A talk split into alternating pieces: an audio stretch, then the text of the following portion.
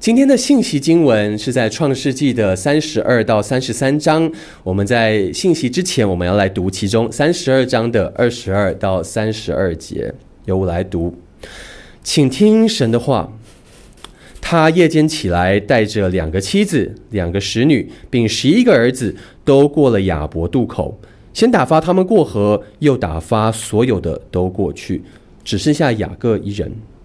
有一个人来和他摔跤，直到黎明。那人见自己胜不过他，就将他的大腿窝摸了一把。雅各的大腿窝正在摔跤的时候就扭了。那人说：“天黎明了，容我去吧。”雅各说：“你不给我祝福，我就不容你去。”那人说：“你名叫什么？”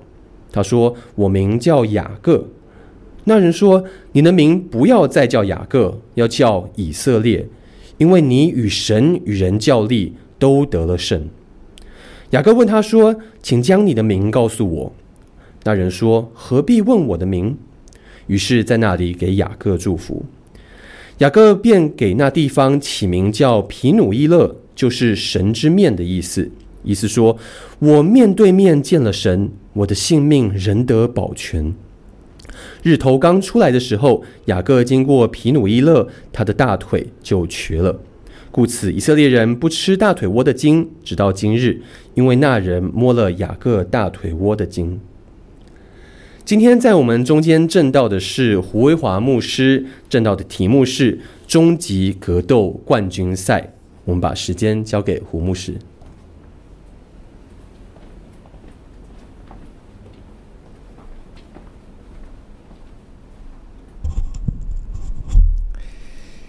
各位弟兄姐妹平安。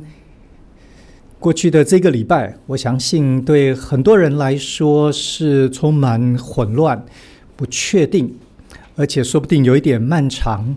呃，刚过去的这个礼拜，我们经历了停电，可是好像对于双北升了第三级的警戒之后，停电这件事情好像变得有一点遥远。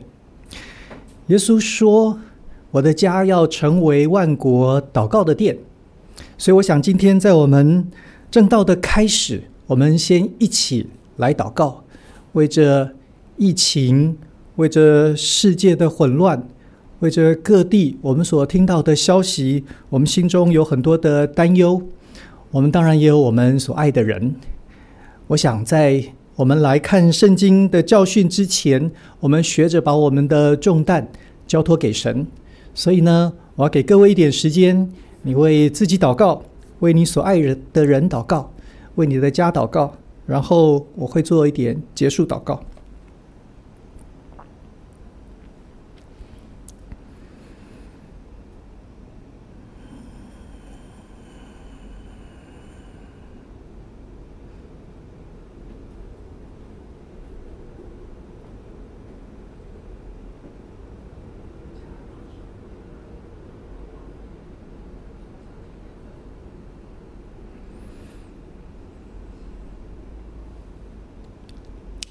主，我们为着我们所经历的、我们所听到的，不管是疫情，不管是战争，不管是混乱，面对即使是前面一个礼拜我们心中的彷徨，或者是我们自己，或者是我们所爱的人，主，我们都把它交在你的宝座前，相信你顾念我们。主，求你让我们经历。像摩西一样那样子的平安和把握，他可以向你唱说：“主啊，你世世代代做我们的居所。”虽然他的一生有许多的不安定，从埃及到米甸，再到旷野，好像人生都在漂浮不定当中。主他却可以对你唱说：“你是他的居所。”愿复活的主成为我们每一个人心中平安的力量，成为我们盼望的理由，成为我们的喜乐，成为我们面对每一天我们的智慧、聪明。你的同在，成为我们心中一切的把握。愿主赐福今天的聚会，让我们知道你复活了，你也在我们当中，你掌管世界的一切，所有这一些都要见证你的全能，你要在我们身上，让我们经历你的荣耀。谢谢主，我们这样祷告是靠主耶稣基督的名，阿门。刚刚伟成为我们所读的创世纪的经文。我不晓得在各位读的时候，你会不会觉得那像是我们在电视上面看到的所谓的终极格斗冠军赛，有一点暴力，好像有一点紧张。到底为什么在圣经里头会有这样子的一个故事，这样子的经文？河神摔跤，它到底教导了我们一些什么？对于我们来说，读起来很稀奇的经文，究竟它有什么现代的意义？在我们思考这些问题之前，我们得先回到三十二章来看一看这个摔跤故事它的背景。弟兄姐妹，如果您在家里您方便的话，麻烦您把您的圣经打开来到创世纪的三十二、三十三章，我们会有相当的时间都在处理这个段落的经文。那是。雅各离开了他花了二十年的时间所待他舅父拉班的家。对雅各来说，过去的这二十年，为了躲避哥哥以嫂的追杀和怒气，他不得不投奔他的舅舅拉班那里。在那里一开始的日子好像不错，但是很快的他就发现拉班也是一个非常有心机的人。他付出了非常多，可是好像没有在那里得到太多亲戚情谊的帮助。他是娶了妻，生了子。他在工作上面非常努力，但是好像他的日子，他的人生越来越困难。人好像。得向现实低头。对他来说呢，他觉得也许流亡出走的时候应该结束了。他开始准备要回家。三十二章讲到，他在回家的路上，他开始越来越接近迦南地，就越来越需要为到了迦南之后的日子如何来预备、来打算。所以经文告诉我们，他差遣了他的仆人去报告他的哥哥以扫，对他说：“我在拉班那里寄居，直到如今，我有牛、驴、羊群等等。我现在打发人来向您报告，为了要在您眼前蒙恩。”我们第一次读到这些经文，大概觉得有点奇怪。雅各这个人很炫富诶，干嘛告诉我们？他有牛、驴、羊群等等，读起来有点奇怪。不过呢，其实原因还蛮简单的。古代的这个家庭的概念非常非常的浓，特别是在古晋东的区域，一个弟弟失踪了二十年，对家人来说，他大概已经也许遭遇不测，也许呃已经有相当的成就，但是呢，已经脱离了这一个家庭的关系，所以呢，没有人会把这个弟弟放在心上。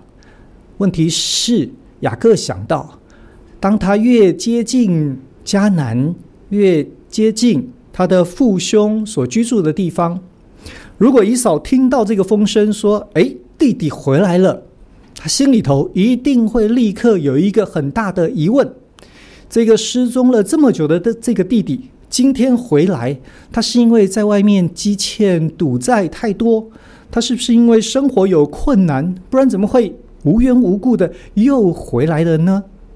因为家人一个亲戚，他如果回到这一块地方，而他的生活有很大的问题，那家人必须要接济。对于以嫂来说，这是他的亲弟弟。他是第一个有责任、有义务要照顾他弟弟的人，所以从这个角度来看，雅各其实非常贴心。他担心他的哥哥一听之后就紧张，说不定呢，呃，会对于他的到来反而产生反感，所以呢，雅各为了使哥哥安心，特别派人来说：“您放心，不会让您财务有任何的损失。我不需要你来替我付保释金，我的日子过得很好，完全没有问题。”从做弟弟的这个角度来说，也许我们觉得很贴心。但是如果我们看哥哥的反应，就会发现雅各也许想得太天真、太浪漫了。为什么呢？因为经文告诉我们说，所打发的人回到雅各那里说：“我们到了你哥哥以扫那里，他带着四百人，正迎着你来。”哥哥带人来，当然有可能是来办流水席、来接风、来洗尘，但是也有可能这四百个人是不怀好意。到底以扫这一次？接到消息之后的反应是哪一种呢？对雅各来说，他不必像我们，我们可能跟着经文开始有很多的想象跟猜测。对于雅各来说，回报的仆人，他们的神情、他们的态度、他们的慌张，说明了这四百个人是不怀好意，是带刀带枪的。所以正迎着你来，仆人们的样子让雅各知道大祸临头，知道他的好日子应该结束了。经文告诉我们说，雅各就很惧怕，而且愁烦。聪明的雅各在这样子的情况之下，那个瞬间的压力大得不得了，他必须要第一时间采取最明快、最有效的方法来处理这个危机。雅各怎么做呢？经文告诉我们说，他把他的人口、他的羊群、牛群、骆驼等等所有的财物分成两队。他说：“如果以扫哥哥来击杀这一队，另外的那一队还可以逃避。”我们可以想象，分成两队之后，雅各呢？雅各大概在这两队的最后面，他远远的看着。如果以扫来击杀东边的这一队，那西边的这队可以跑，他大概呢也跟着西边的这些跑了。这是雅各的想法。弟兄姐妹，在圣经里头，我们都知道雅各非常的狡猾，非常的聪明。您想想看，雅各在这里他的处置，第一时间立即的反应，他说分成两队，看看。发展如何，再做打算。您觉得他聪明吗？我个人认为，聪明一辈子的雅各在这里呢，做了一件很笨的事啊。他的想法呢，很单纯，也许乍听之下有一点道理。看看哥哥呢，在两队的情况之下，他会选择要击杀哪一队，我就跟着另外一队脱逃。可是谁说以扫就只能是一队呢？雅各分两队，以扫不能分两队，不能分四队，不能分八队，前后夹击。所以呢，雅各显然在那个危机当中呢，他的脑袋不清楚了。他想的方法是我逃避危险。如果各位可以同意雅各在这里的处置其实不是非常聪明的话，也许经文给了我们一点反省的空间。我们虽然觉得他不聪明，可是呢，说不定我们也常常干同样的事。有一些人呢，我们不太喜欢，或者是我们的亲戚，或者是邻居，或者是同事。远远的，我们看到他走过来，我们做何反应呢？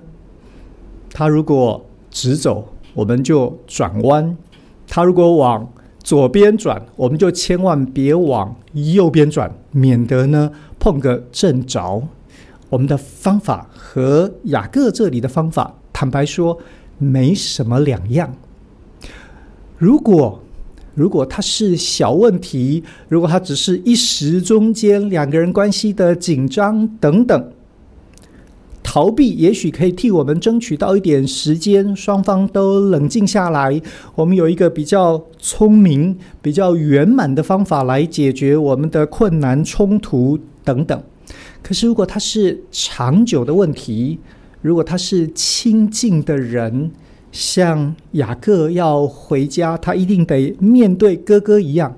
这个方法，坦白说是一点都不管用啊。雅各做完了这一件事情之后，他去祷告，他来求告神。但是呢，祷告完之后，他似乎心中仍然没有平安。经文告诉我们说，那一天晚上，雅各在那里住宿，但是呢，他似乎没有睡着，所以他又起来，从他所有的财物当中呢，重新一次的。有一个整理新的想法，不再是分两队了。这一次呢，他决定要送礼物。经文告诉我们说，他有母山羊两百只，公山羊二十只，母绵羊两百只，公绵羊二十只，奶崽子的骆驼三十只，各带各带着崽子，母牛、公牛、母驴、驴驹等等。他挑了这么多的这些牲畜，然后呢，每样各分一群，交在仆人手里，对他们说：“你们要在我前头过去，使群群相离，有空闲的地方。”各位，雅各的第二个方法是送礼物。也许我们对于逃避不一定那么的熟悉，送礼物的这个文化。这个解决的办法对我们来说应该不陌生。我们很常在有一些困难，在有一些不容易说的情况之下，我们用礼物来代表心意，希望让两边紧张的关系可以缓和。这是雅各的办法。我们送礼物，雅各也送礼物，但是。雅各送礼物的方法跟我们不太一样。我们如果真的要送礼物，不管我们预备一样、两样、三样，我们总是一次全部都送给人家了嘛。雅各说：“这样送礼物呢，不太聪明。”他怎么送呢？他有好多好多样，母山羊是一群。公山羊是一群，母绵羊是一群，公绵羊是一群，群群相离，中间要有空闲的地方。各位，如果这是送宅急便的话，你知道它分了好几批哦，每一批只有一类的牲畜。为什么要这样送呢？这样送的话，其实运费是增加很多耶。每一群。前后左右大概都需要有仆人来，呃，照顾，所以让它变很多群，你要付出的人力变高，你说不定还需要派人来维护这些牲畜的安全，不然再到以扫的手中已经被抢被夺，那多吃亏。所以为什么用这么奇怪的方法来送礼呢？根据雅各自己说的，在三十二章。后面的经文，雅各自己说：“我借着在我前头去的礼物，要解他的恨。”所以这个礼物分群是有道理的。当以扫收到第一批的礼物是这里所说的母山羊两百只，我猜以扫可能差一点心脏病发。这是非常非常昂贵的礼物，两百只的母山羊要花多少力气来？呃，照顾来数算呢？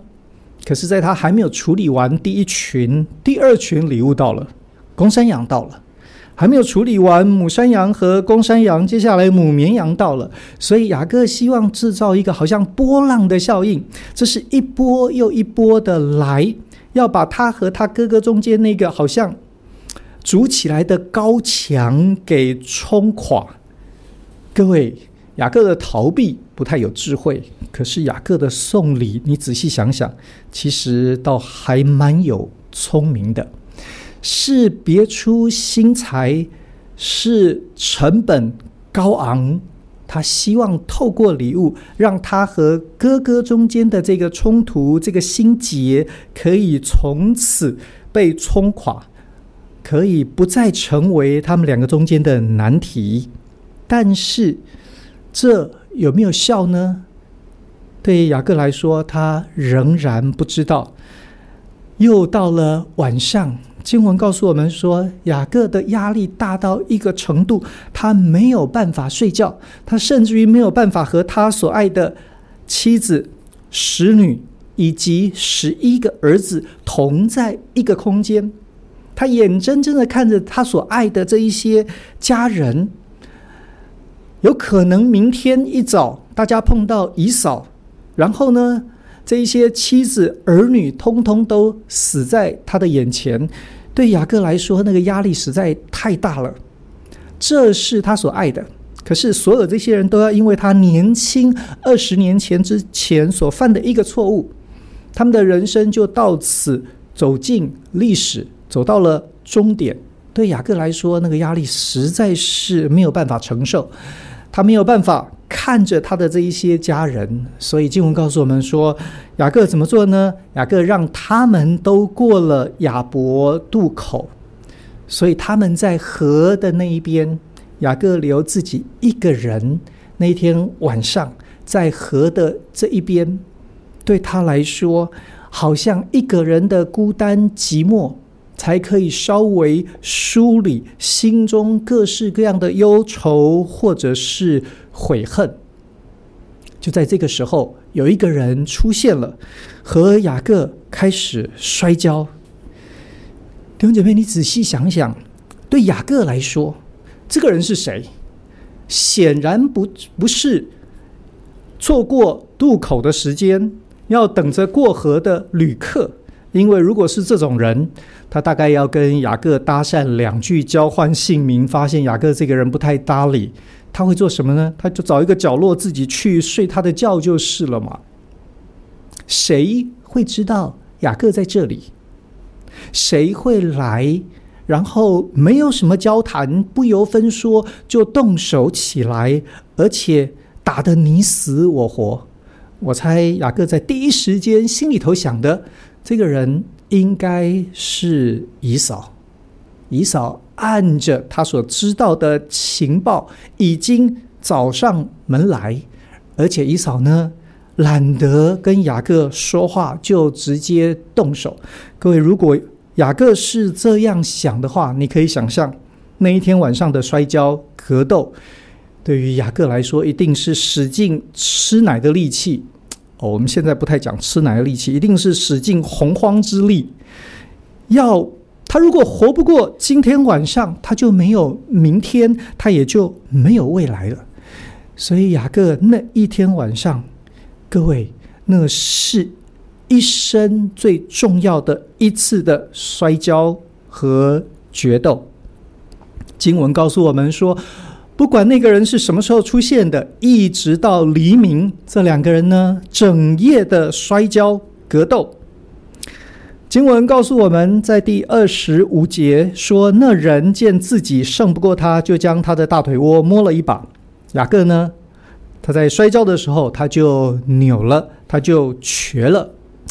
这里的翻译需要稍微有一点解释。我们读起来好像跟雅各摔跤的，后来我们知道那是神，神的使者，代表神来挑战雅各的神的使者。我们觉得这个神的使者好像，呃，有一点心术不正哈、哦。他在跟雅各摔跤的过程里头赢不了他，最后呢就来阴的摸了人家一把。结果呢，雅各最后呃明明是光明正大的打，结果呢输在别人的阴谋暗算当中。可是各位这样子的想法有几个问题？第一个是。两个人摔跤格斗，我们看电视上面那那两个人抱在一起扭打，呃，哪里没摸到呢？全身上下都摸了。这个人呢，当他愿意的时候，他摸了雅各一把，雅各就扭了，就瘸了。所以意思是说，如果这一个人定义要伤害雅各，就像他让雅各扭了、瘸了的话。理论上，一整个晚上，我认为雅各现在应该变成化石了，他应该全身都不能动了。可是，情况到底是怎么回事呢？那个翻译说不定应该要把它翻成“那人见自己还没胜过他”。我还在美国念书的时候，曾经在一个教会实习。那个教会离呃神学院的宿舍，我住的地方，开车单程大概要两个半小时到三个小时。有一天呢，教会里头发生了一件紧急的事情，所以那里的弟兄姐妹就打电话给我。我在家里头呢，那天正好跟我们家老大在比腕力啊，他很小，我忘记他大概那那个时候只有三岁多四岁吧。OK，小男生要比腕力，我一边跟他玩，电话响了，所以我就接起来，听到是教会有紧急的事情，所以呢，我很专注的听，因为我必须要判断，我需不需要。放下手边所有的事，立刻开车去，因为来回我大概就需要将近五个小时、六个小时。我听完之后觉得我大概非去不可，所以我挂掉电话之后，突然之间发现，哎，这家伙怎么还在这里呀？所以呢，我已经陪他玩了，忘记多久，但是时候到了，所以我就决定让他死，他就输了。然后我就告诉他说：“对不起，Daddy。”得走了，我有事情。各位，我所描绘的有一点像那一天那个晚上的场景。神的使者来陪雅各玩了一个晚上，他发现快要天亮了，他要走了。可是呢，哎，雅各呢？这家伙还在死命的顽梗顽抗。对于使者来说，我。不要跟你玩了，我要走了。所以呢，他就摸了雅各一把，雅各呢就扭了，就瘸了。你听神的使者怎么说？他说：“天黎明了，容我去吧。”为什么会有这么有趣的事情呢？为什么神的使者不能够见光呢？为什么神的使者会见光死呢？其实这是古近东的人的一个概念。神或神的使者见光，不是他死，是你死。因为人的卑微，人的败坏，人没有办法和那圣洁的神同时存在一个空间，所以你没有资格看到那远比你神圣不知道多少倍的神或神的使者。各位，这句话很有趣。神的使者对雅各说：“天亮了，请你容我离开。如果他不这样说，天亮了，雅各呢就立刻看见和他摔跤的原来不是哥哥以扫，而是神的使者。可是，在他意识到这是神的神的使者的那一瞬间，他大概就当场毙命了。”各位，这里头这一句话有很丰富神的慈爱。当神的使者这样说，雅各当然知道这个人跟他整个晚上都在对决，都在比试。他以为他对于对手有相当的了解，没有想到这个人呢，摸他一把，他就立刻意识到。有能力在他身上，他就突然之间酸软无力，他完全不是这个人的对手。这个人不是以扫，这个人如果他是神，是神的使者，然后他对我说：“天黎明了，容我去吧。”雅各在这一句话里头听见神对他丰富的慈爱。各位，雅各知道神没有要他死。对于神没有要他死的这件事情来说，我猜对雅各是非常非常大的安慰，为什么呢？因为他正在生死关头，他以为那是他人生最后的一个夜晚。如果神的使者会在神的旨意、神的差遣之下出现，来跟他摔跤，然后今天晚上让他扭了瘸了，隔天早上让他死在渡口旁。那太没道理了，神根本不需要做这件事，所以神在可以使雅各死在那里的瞬间告诉他说：“容我去吧，我要存留你的性命，我没有要置你于死地。”对雅各来说，那是非常大的安慰。雅各抓住了这个机会。知道神没有要取他的性命的情况之下，雅各说：“你若不给我祝福，我就不容你去。神，你得祝福我。你如果不祝福我，我就不让你去。我不让你去之后，天就亮了，我就看见你，那我死。”雅各说：“你不给我祝福，我死就死吧。”各位，在这个情况之下，神给了他祝福。神给雅各什么祝福呢？如果你是雅各，你要向神要什么祝福？我猜，为了明天，为了待会要见姨嫂。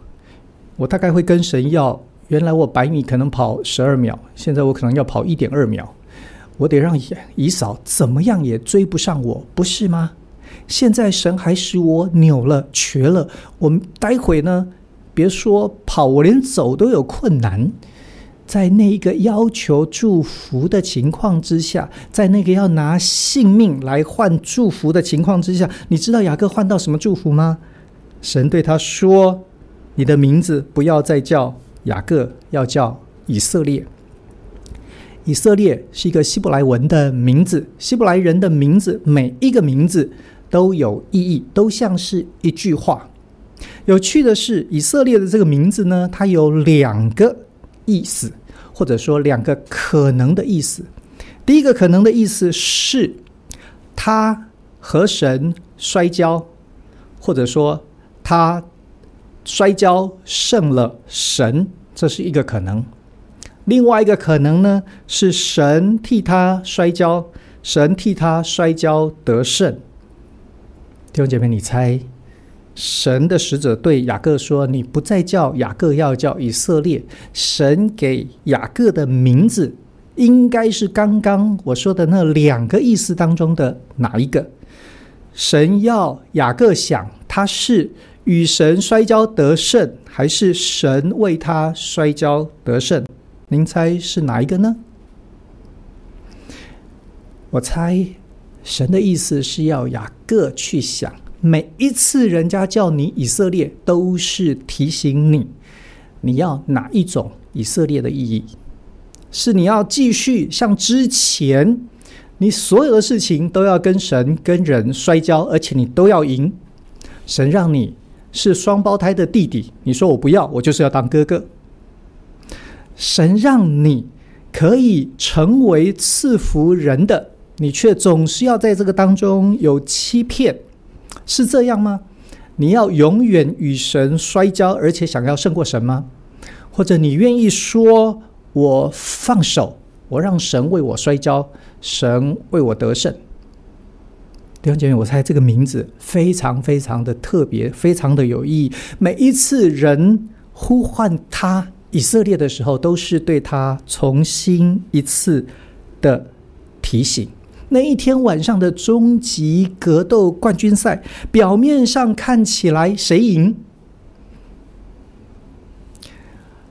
神的使者说：“你与人与神较力都得了胜。”神的使者。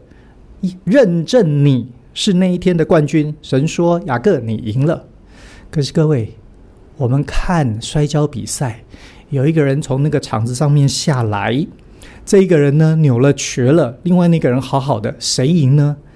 当然是神赢嘛，不是吗？可是神为什么说是雅各赢呢？各位，这里头有一个非常非常棒属灵的教训，他告诉我们说：“你知道吗？”如果我们愿意，我们告诉神说：“神，我只要你的祝福，其他我都可以不要，连我的性命我都可以不要。”神说：“你赢了神，赢了世界。”神愿意在这样子的情况之下，认证我们是得了一切得胜的秘诀，就是我们让神为我们征战。我们的人生当中充满各式各样子的冲突和机会，很多竞争，很多也许是台面上公平一点的，或者是台面下的勾心斗角。这段经文告诉我们说，在我们以为我们得使尽洪荒之力，一定得出头，一定得赢人家的情况之下，神问我们说：“你喜欢以色列的哪一个意思？你愿不愿意在人面前看起来是扭了，是瘸了？可是神却说你赢了我。”那一天，这个格斗赛结束之后，天亮了，雅各抬头一看，三十三章告诉我们，哥哥以扫带着四百个人来。雅各做什么事呢？他原来的方法和计算都是：哥哥从某一个方向来，我就往另外一边去逃。我要让这一些牲畜也好，人口也好，成为拦阻他的力量。可是现在他已经扭了、瘸了，他别说跑，他连走都有点困难。他怎么做呢？他带着他的家人，他走在最前面，他的妻子儿女跟在他的后面。经文告诉我们，三十三章第三节，他自己在他们前头过去，一连七次俯伏在地，才就近他哥哥。表面上看起来，这就是雅各的卑躬屈膝嘛，就是呃很有礼貌、很谦卑，愿意用这样子的善意动作来向他的哥哥表达敬意。这是我们外人我们所看到的，可是。这些动作的意义，对于哥哥和弟弟，对于以扫和雅各来说，意义深长。为什么呢？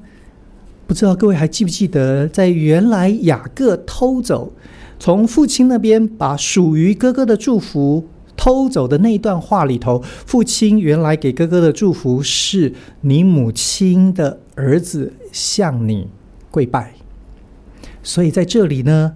雅各一连七次俯伏在地跪拜，才就近他的哥哥。那个动作的意义是，雅各告诉他的哥哥说：“我把所有我偷的、抢的、骗的，该属于你的，通通都归还给你。”弟兄姐妹，雅各在这里因着在比努伊勒一个晚上和神摔跤。他的人生改变了，他得到一个秘诀，他知道他不需要争，不需要夺，不需要抢。如果神定义要赐福给他，就是他的；如果神没有要赐福给他，他再怎么抢夺，他最后得到的只有别人对他的怨恨、怒气。他永远不会有平安，和他在一起，他所爱的人也不会有安全。那一天，扭了瘸了的雅各，却成为真正的人生的胜利组，因为他选择与神同行，他选择让神来为他征战。我们都处在一个混乱的时代，我们不知道疫情的发展会如何，我们不知道我们人生的下一个礼拜。未来的一年，又会因着环境的变化，有一些什么样子超过我们想象的剧情发展。可是这段经文告诉我们一件事，就是你愿意从世界的角度看起来，你是那个耀武扬威的格斗冠军，还是众人看你是扭了，是瘸了？可是神却说，你与神与人较力，都得了胜。你愿意，愿意把你心中的重担，把你人生的梦想，把一切都带到神的面前，让他为你成就吗？如果你愿意，你会发现，即使是一辈子，他和哥哥的恩怨情仇，二十年那个怒气和苦毒的酝酿，可以在一瞬间。就被神化解，成就一个非常非常难得和好的故事。弟兄姐妹，那是神可以做的。如果我们愿意俯伏在神的面前，让他为我们征战，我们一起祷告。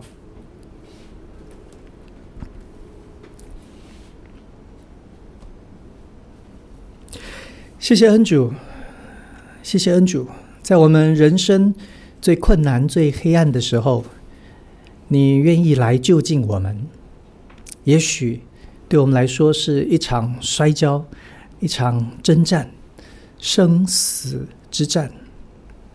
主，你愿意，你甚至于愿意输给我们，为了要叫我们明白你有多爱我们，又叫我们知道。你甚至于愿意为我们摔跤征战，主求你让我们知道我们在你的手中是何等的蒙福，因此我们愿意放下，我们愿意交托，我们愿意等候，我们愿意用你的方式。